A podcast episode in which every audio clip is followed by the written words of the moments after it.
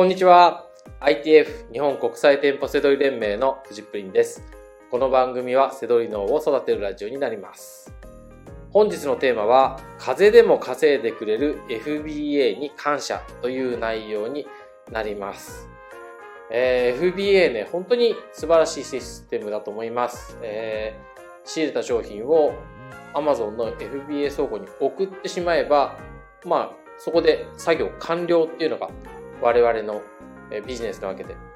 あとはね、売れたら Amazon さんの FBA 倉庫があのお客さんとやり取りしてくれるって。これ本当に素晴らしいことです。で、今回なんでこんなことを改めて言ってるかっていうと、え ITF 生で、あの専業でね、セドリしている、えー、清流さんっているんですけど、えー、僕と一緒にね、あのー、ご当地ソングの作詞なんかもやったりとか、あのー、はい、仲良くしてる、えー、コンサル生なんですけども、えー、彼が、えー、インフルエンザでね、ダウンしてしまって。でもね、その時やっぱり、えー、彼ね、お子さん4人いるんですよ。はい。で、ね、働かなきゃってなりますけど、でもやっぱりその時に、あの、FBA にね、あの納品してあれば、それが勝手に売れていってくれるっていうことでね、あの、本当に感謝っていうね、ああの、投稿してたんですね。で、あもうそう、そうだよなと思って、改めてね、あの、こんなことをね、あの、今日の、ね、テーマにしてみました。で、あの、忘れてしまうんですよね、こういうの。あの、本来、こう、飲食店とかだったら、ね、お店閉めなきゃいけないとかあるじゃないですか。はい、そういうなし、そういうことしないでいいわけですから、我々ってね。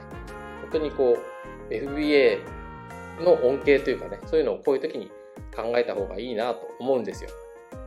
で僕はね、えー、会社員時代、休んだりすると残業代が入らないなって思ってました。はい。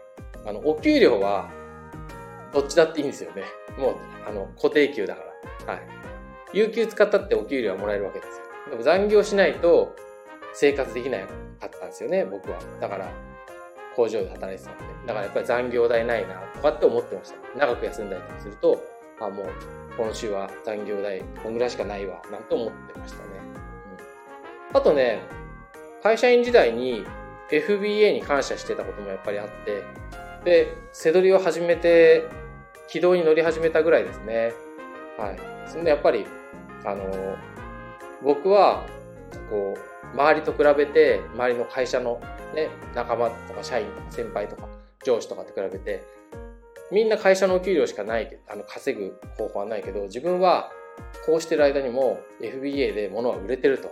やっぱりね、それはすごく感謝してましたよ。やっぱり、あの、創業者の会長がいるんですけど、その会長はなんかやっぱり創業者だからすごいなと思っていて、その人以外はみんな自分の力で100円だって稼げないわけですよ。会社の力を借りないと。でも僕は FBA に物を送ってるおかげで、ね、仕入れた商品が売れて稼いでるわけですよ。その連絡がスマホに入ってくるわけですよ。やっぱり、あの、感謝してましたし、その、背取りに出会ったことにね、こう、感動してましたよね。はい。